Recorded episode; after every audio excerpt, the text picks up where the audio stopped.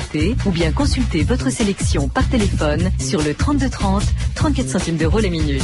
3230, France Inter au bout du fil. Et puis les courses à Auteuil, première course, la combinaison gagnante du Quintet Plus, 3, 17, 18, As et 14. 14 heures et 3 minutes sur France Inter, 2000 ans d'histoire, Patrice Gélinet. Merci Jacqueline Pétrose et bonjour à tous. Aujourd'hui, la reine la plus célèbre de l'histoire de l'Espagne, Isabelle la catholique. Isabelle, que le catholicisme reconnaissant mit au rang des grands hommes en lui ôtant jusqu'à son sexe, était une Espagnole offrant au plus haut degré le double caractère de son esprit, la superstition et l'opiniâtreté. Jean-Bernard Marie Lafont.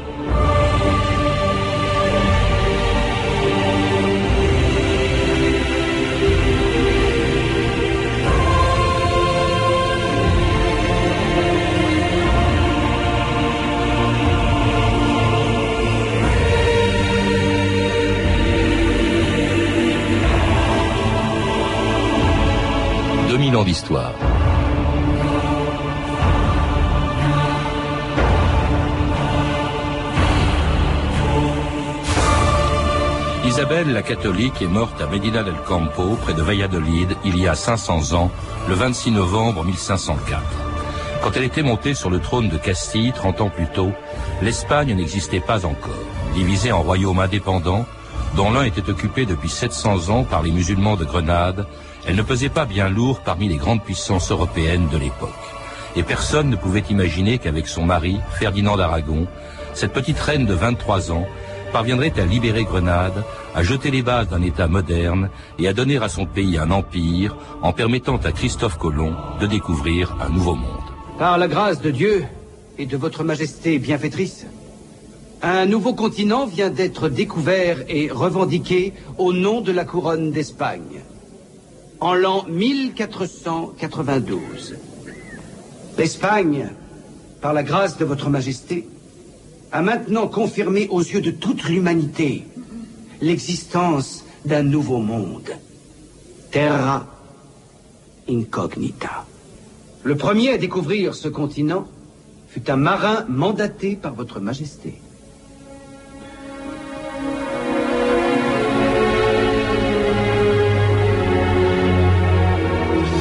Pérez, bonjour. Bonjour. Alors vous êtes l'ancien directeur de la Casa Velasquez, qui est un peu à Madrid l'équivalent de ce qu'est l'école française de Rome. Vous êtes aussi l'auteur d'une biographie d'Isabelle la catholique qui vient d'être publiée chez Payot. Isabelle la catholique qui est morte donc il y a 500 ans tout juste. Et à la fin d'un règne de 30 ans qui a été marqué par de très grands événements, la reconquête en 1492 du dernier euh, bastion musulman euh, en Espagne, à Grenade, la découverte, on l'a entendu, de l'Amérique euh, la même année, mais aussi des événements qui ont beaucoup terni son, règne, la création de l'Inquisition, l'expulsion des Juifs et, des Arabes euh, d'Espagne. Mais avant d'en parler, je voudrais que vous nous rappeliez d'abord ce qu'était l'Espagne quand elle est montée sur le trône. Elle est montée sur le trône comme reine de Castille. En fait, l'Espagne proprement dite n'existait pas encore. C'était, vous le dites dans votre livre, une simple expression géographique. Oui, c'est vrai. Euh, du point de vue euh, politique, il n'y avait pas d'unité de l'Espagne. Il y avait cinq royaumes indépendants le Portugal, la Castille, l'Aragon, le royaume de Grenade, musulman, et le royaume de Navarre, qu'on oublie un peu trop. Alors, euh, l'astuce, pas l'ambition d'Isabelle a été, en effet, avec son mari, de euh, commencer, de jeter les bases d'une réunification politique, et forcément, que la Castille étant au centre et étant l'État le plus puissant, avait le choix de s'allier euh, se s'unir soit avec le Portugal, soit avec l'Aragon. Isabelle a choisi l'Aragon pour des raisons politiques, pas pour des raisons sentimentales, parce que euh, c'est de ce côté-là qu'elle pouvait espérer le plus d'appui pour accéder au pouvoir. Et qu'est-ce que les, ce qu'on appelle aujourd'hui les Espagnols, qui étaient donc les Castillans, qui étaient les gens du royaume d'Aragon, il y avait d'ailleurs la Catalogne dans le royaume d'Aragon, qu'est-ce qu'ils avaient en commun? Même pas la langue, dites-vous, euh, Joseph Pérez. Non, ils avaient en commun quand même quelque chose, oui. ils, se ils se sentaient tous espagnols.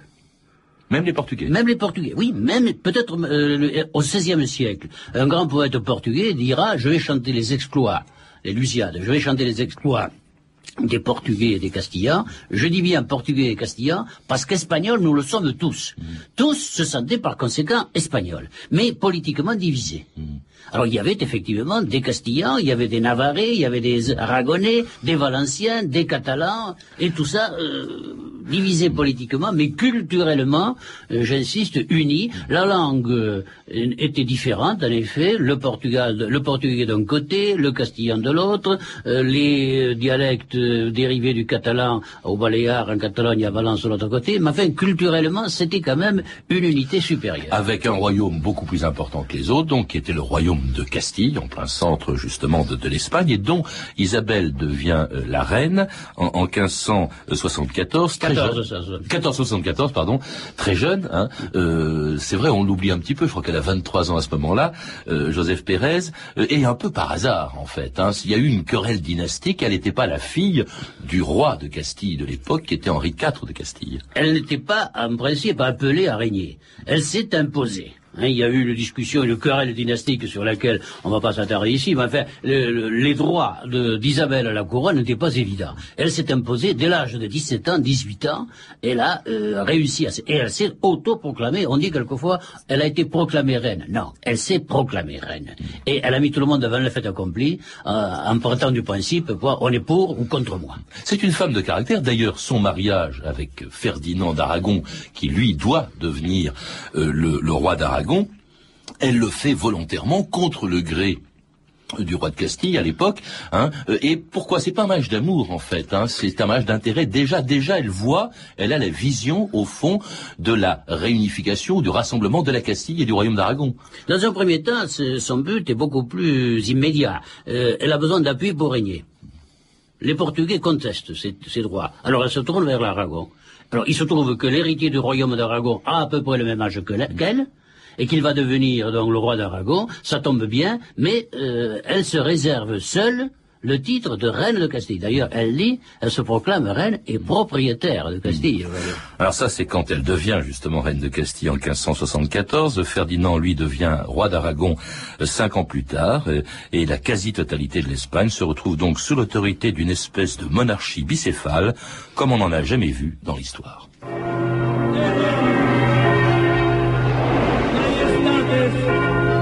Hispania, reges Ferdinandus et Isabella, executores voluntas Dei sunt, et cumbabis rectum Domini per novas ultramares crescatur, et ideas crux Christi maneat semper.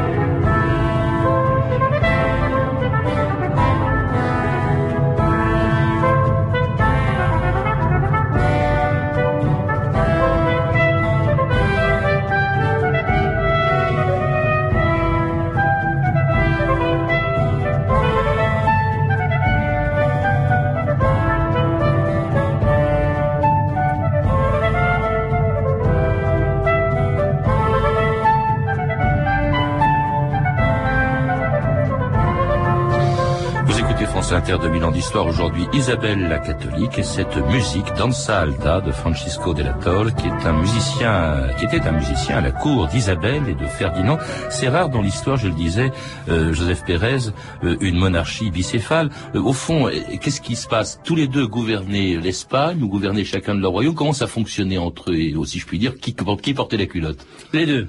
Dès le début, l'accord s'est fait pour dire que les deux souverains régneront ensemble et qu'il euh, sera impossible pas de les diviser. Alors, euh, les, textes sont formels, on donne des ordres pour que euh, tous les documents soient établis au nom. Le roi et la reine ont fait, le roi et la reine ont décidé, et jusqu'au bout, il sera difficile, il est extrêmement difficile aujourd'hui pour l'historien de savoir à qui revient telle ou telle décision.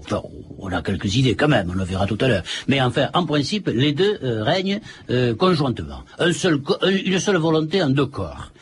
Et dans quelle capitale, au fait, Joseph Il n'y a pas de capitale, pas une capitale itinérante. C'est beaucoup plus tard, sous Philippe II, euh, presque 100 ans après, que... Philippe II qui est l'arrière-petit-fils ouais, l'arrière-petit-fils, qu'on établira la capitale à Madrid, mais euh, jusqu'alors, euh, bien, le, les souverains se sont promenés un peu partout.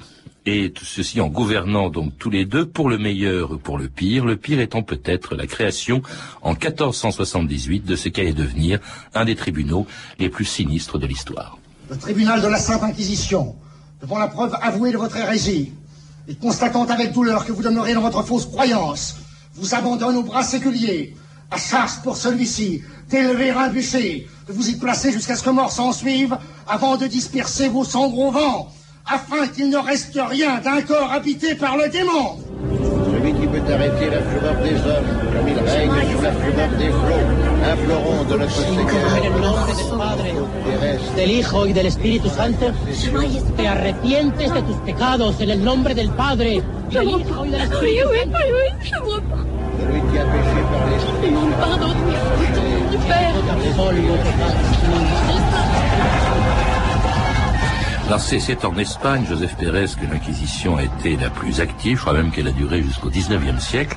Et c'est sous Isabelle la catholique qu'elle s'y est installée en 1478. Ça, c'est vraiment une des pages les plus sombres de ce règne dont on dit pourtant qu'il était le siècle d'or ou un des siècles d'or de l'Espagne. Le prélude, en tout cas, du siècle d'or. Oui, là, la décision, on pense que la décision est venue de Ferdinand. Enfin, peu importe, elle l'a assumé.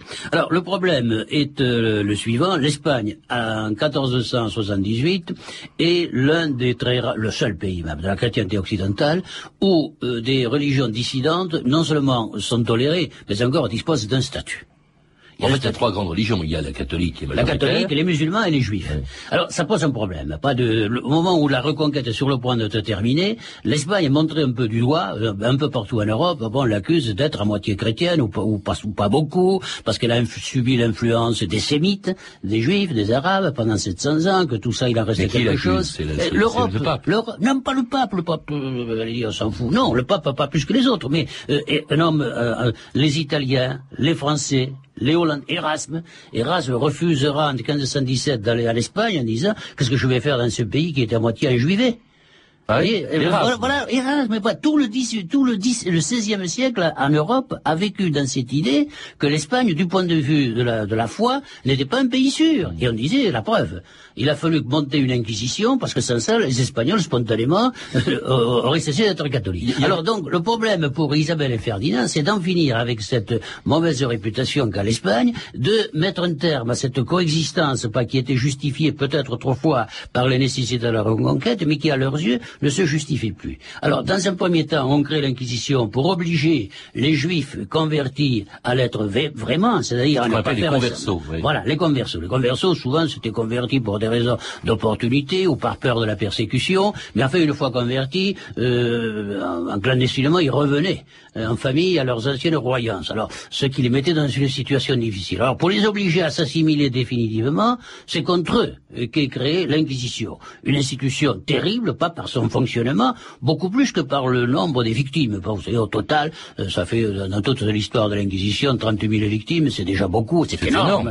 C'est énorme. Mais enfin, euh, quand, oui. euh, sur, euh, quatre ou trois ou quatre siècles, si on compare à des, des- des événements comme la chasse aux sorcières en Allemagne ou la Enfin, en c'est quand même pas une raison, parce que non, non, non, pas du tout. C'est d'autant plus surprenant, d'ailleurs, vous le dites vous-même, Joseph Pérez, que les Juifs convertis occupaient parfois des fonctions très importantes. Vous citez par exemple Hernando de Talavera, qui était le confesseur, parce qu'il s'était converti, et lui vraiment converti, le confesseur de la reine. Le- non seulement le confesseur, mais on peut même dire le ministre des Finances, pas une sorte de... C'est l'homme qui a euh, obus la, confiance du roi et de la reine et qui a mené à bien une, la, la- la plus grande partie de des réformes politiques et financières qui ont eu lieu entre l'avènement d'Isabelle et 1492. Bon, on le renommera ensuite archevêque de, de Grenade, mais c'est effectivement un homme de tout premier plan, et il n'est pas le seul. Non, c'est pour ça que je crois qu'il faudrait écarter le, la- le soupçon de racisme de la part de la reine. Il y a dans l'esprit du roi et de la reine le souci euh, de parvenir à l'unité nationale par l'unité de foi. On considère que la présence de juifs mal convertis et de juifs tout court, et ensuite de musulmans, est un obstacle, pas, en quelque sorte, à le- la formation, à la cohésion nationale. D'où les mesures de coercition qu'on va prendre et qui vont être terribles. Oui, parce qu'il y a l'Inquisition, d'abord, avec Torquemada, hein, le sinistre Torquemada. Il y aura ensuite, en 1492, l'année même où Christophe Colomb euh, découvre l'Amérique, il va y avoir l'expulsion de oui. 200 000 Juifs. Non, non, non, non, non, il ne passe pas, non, non, 50 000 au maximum. En Ah, fait comptant les retours, même, ça fait beaucoup, ça fait beaucoup. Mais enfin, si vous qui comparez... étaient menacés de mort s'ils s'en allaient Non, pas. pas. du tout, pas. Non, non. Ils étaient, oui, ou non, ils étaient pas du tout menacés de mort. Ou ils se convertissaient, ou ils partaient. La plus, la plus, beaucoup se sont convertis.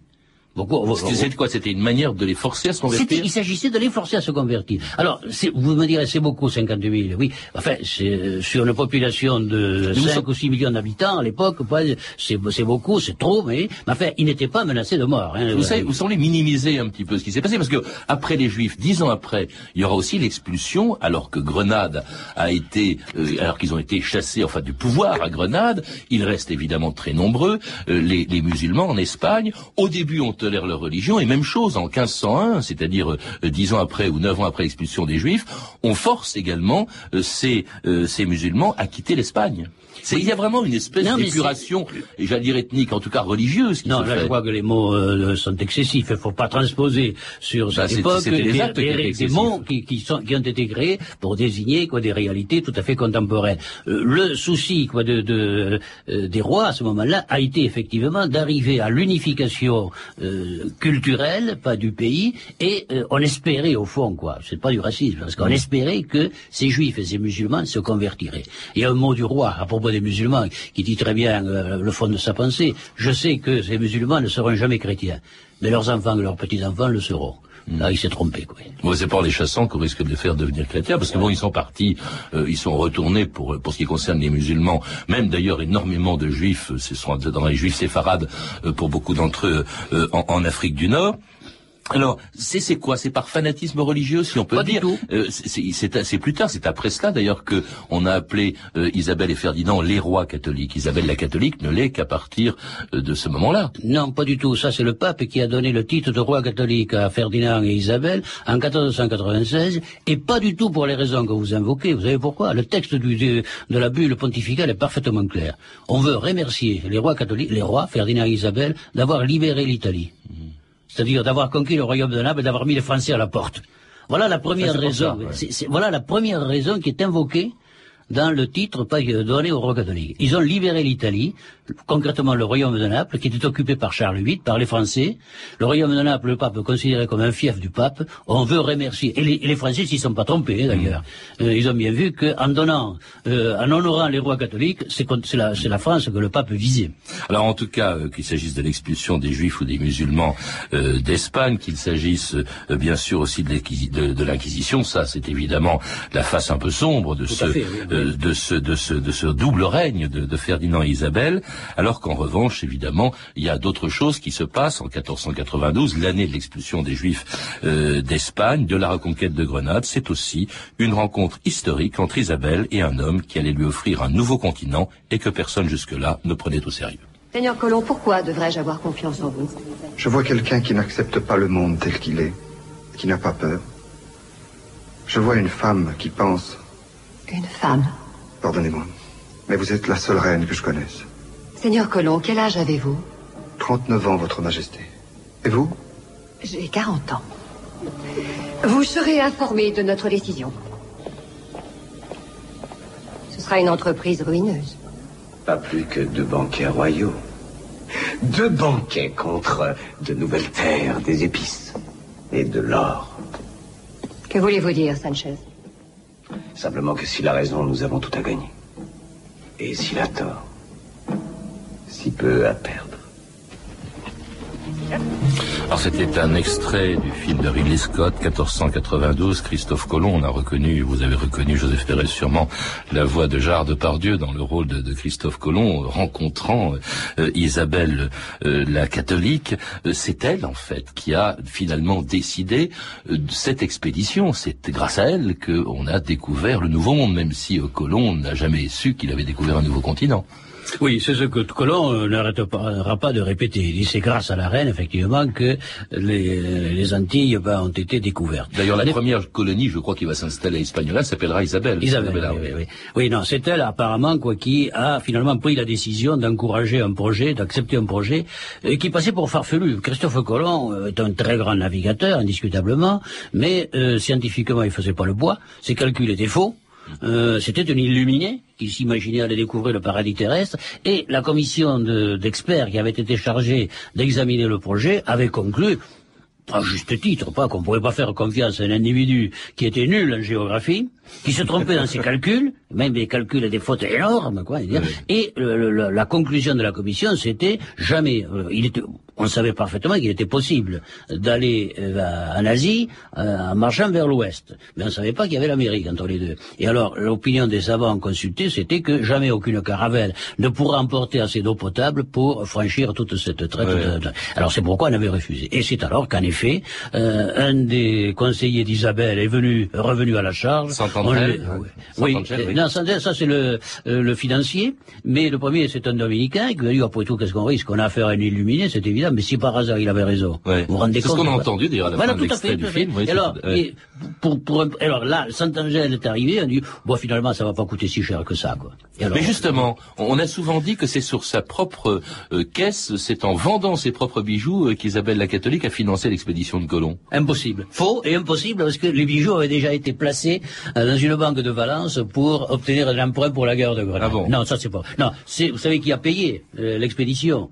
On le sait, on a des documents. C'est le petit peuple castillan. Ah oui, oui on a, prêché la bulle de la croisade et les fonds de la bulle de la croisade ont été versés à Christophe Colomb, un million et des poussières de Maravédi pour financer l'expédition. C'est donc le petit, les petits paysans de Castille, plus exactement d'Estrémadour, euh, qui ont payé le premier, qui ont financé le premier voyage. Et, cela pour pas grand-chose, parce que euh, le 12 octobre 1492, Christophe Colomb découvre donc, ou arrive euh, en, Amérique, et puis il n'y a pas d'or, il n'y a pas grand-chose qui intéresse tout le monde. En revanche, il y a des hommes. Et là, ça va être le début de quelque chose sur lequel vous insistez beaucoup, et qui est d'abord la, mort. Le, évidemment, le mot génocide, là aussi, vous n'aimez pas ce mot-là, mais en tout cas, la mort de, centaines de milliers d'Indiens plus tard, euh, pas tout de suite. Et puis surtout, l'esclavage, dont Colomb était un partisan, euh, Joseph Pérez. Oui, tout à fait. Colomb, déçu de ne pas trouver... Euh dans les Antilles ce qu'il espérait y trouver, c'est-à-dire de l'or, des diamants, etc., c'est dit il faut rentabiliser quand même l'expédition. Et quel meilleur moyen pour rentabiliser l'expédition que de transporter des Indiens en Europe et de les vendre comme esclaves? Alors là, à la, gloire d'Isabelle, il faut dire que dans un premier temps, elle s'y est rigoureusement opposée. Il n'est pas question euh, de euh, transformer ces Indiens en esclaves. Euh, vous allez les libérer tout de suite. De quel droit l'amiral réduit-il le sujet en esclavage hein, Vous citez ce qu'elle dit. Et donc, il y a eu une réaction de, extrêmement saine, pas énergique de sa part. Il semble que par la suite, elle ait fermé les yeux, ou l'a-t-elle vraiment su, on n'en sait rien m'a fait la traite, enfin pas, pas la traite d'esclaves euh, indiens, mais la mise au travail forcé des Indiens a commencé avant la mort d'Isabelle, pas dès 1504, il y avait déjà euh, aux Antilles des entreprises, pas des, fonctionnaires qui avaient autorisé le, travail euh, le travail forcé des Indiens. Là, on est à... Hein, mais le travail forcé. Là, on est à la fin, c'est le quatrième voyage de Colomb, qui d'ailleurs mourra désespéré parce que finalement c'est à Amerigo Vespucci, hein, lui aussi commandité par l'Espagne, qu'on va attribuer la découverte du continent américain. À qui on euh, va donner le nom, en tout cas. mais tragique aussi ce, ce, cette fin d'Isabelle. Hein. Elle perd son, son fils unique, euh, Juan, qui devait régner, son fils aîné, Juan. Elle perd une de ses filles. Il y en a une autre euh, qui deviendra célèbre non pas à cause d'elle, mais à cause de son propre fils, qui était Charles Quint. C'est Jeanne la Folle. Oui, ça, il est, il est, vrai que les sept dernières années de la vie d'Isabelle ont été, en effet, euh, profondément marquées euh, par, euh, sur le plan personnel d'abord, hein, par la mort de ses enfants, et puis aussi sur le plan politique, parce que c'était quand même une femme qui réagissait à la fois en mère, pas, mais aussi en politique, et qui voyait l'œuvre de sa vie finalement compromise parce que le fils sur lequel elle, comptait meurt à, à l'âge de 18 ans en 1497, sa fille aînée, Isabelle, qu'elle aimait, c'était sa fille préférée, meurt peu après, et finalement le trône va revenir à euh, la troisième de ses filles, Jeanne, sur la santé mentale de laquelle courent des bruits, et euh, c'est à cause de ça que finalement la dynastie, l'Espagne, va revenir au Habsbourg, parce qu'elle va, va épouser un prince. Alors ça, elle le sent, Isabelle, et manifestement, euh, ces, épreuves l'ont profondément marqué, au point qu'on a l'impression que depuis 1497, elle se désintéresse de plus en plus des affaires politiques. Quand, elle est morte, euh, elle est morte en 1504, euh, assez assez douloureusement, je crois. Euh, qu'est-ce qui se passe à ce moment-là? Est-ce que à nouveau l'Espagne se disloque? Parce qu'on dit souvent que c'est grâce à elle, c'est d'elle, c'est de leur mariage, de son mariage avec Ferdinand, qu'est née l'Espagne que nous connaissons aujourd'hui. c'est vrai, mais la chose a failli se défaire en 1504, puisque au moment où elle meurt en 1504, son mari euh, cesse d'être roi de Castille, il n'était que le, mari de la reine, il redevient simple roi d'Aragon et on le prie de partir. Il part. Il quitte le, pays. Donc l'œuvre des rois catholiques est sur le point de, de, Alors le hasard a bien fait les choses. Le mari de Jeanne la Folle, Philippe le Beau, meurt euh, au bout de quelques mois, ce qui permet à Ferdinand de revenir et de régner au nom de sa fille. Mm. Il ne, sera plus jamais roi de Castille, mais il va exercer le pouvoir au nom de sa fille. Donc là, l'unité se refait à ce moment-là. Sa place dans la mémoire des Espagnols aujourd'hui, Joseph Pérez? Eh bien, elle a été euh, excellente jusqu'en 1936. Jusqu'en 1936, les libéraux espagnols, c'est-à-dire ce que nous pourrions appeler la gauche espagnole, étaient plus que favorables, étaient admiratifs devant l'œuvre d'Isabelle, malgré l'Inquisition. Hein. On lui pardonnait parce que c'était le gage à payer pour l'unité nationale, mais enfin, on voyait dans les rois catholiques la dernière dynastie nationale et on était extrêmement chaleureux pour parler d'elle et pour parler de son œuvre. Franco, en récupérant euh, la mémoire et euh, l'image des rois catholiques l'a définitivement, enfin définitivement, j'espère que non, enfin la compromise au point qu'elle passe volontiers pour une euh, réactionnaire ou une fanatique, ce qui n'était peut-être pas, du moins à mon avis, euh, la vérité. Au point d'ailleurs qu'il est question de la béatifier depuis 1957 et qu'en réalité ça bute sur eh ben, ce qu'elle a fait C'est Franco qui en effet, enfin c'est sous Franco, c'est pas Franco, mais c'est sous Franco en 1957 que la décision a été prise d'engager un procès pour, pour la canoniser. Évidemment, la date n'est pas innocente. Une canonisation, c'est toujours plus souvent une opération politique. Canoniser Isabelle, qu'on le veuille ou non, c'était justifier le régime de Franco. Merci Joseph Pérez. Je rappelle donc que vous êtes l'auteur de Isabelle la catholique, un modèle de chrétienté pour l'interrogation, qui a été publié chez Payot. Les extraits que vous avez pu entendre étaient tirés du film de Ridley Scott, 1492, Christophe Colomb, distribué en cassette vidéo par Gaumont. Et pour répondre à une question que l'on nous pose très souvent, notre générique, justement, est issu de la bande originale de ce film, composé par Vangelis et disponible, bien sûr, en CD. Vous pouvez retrouver ces renseignements en contactant le service des relations auditeurs, en composant le 3230, puis en tapant la touche 1 34 centimes la minute, ou en consultant le site de notre émission sur franceinter.com.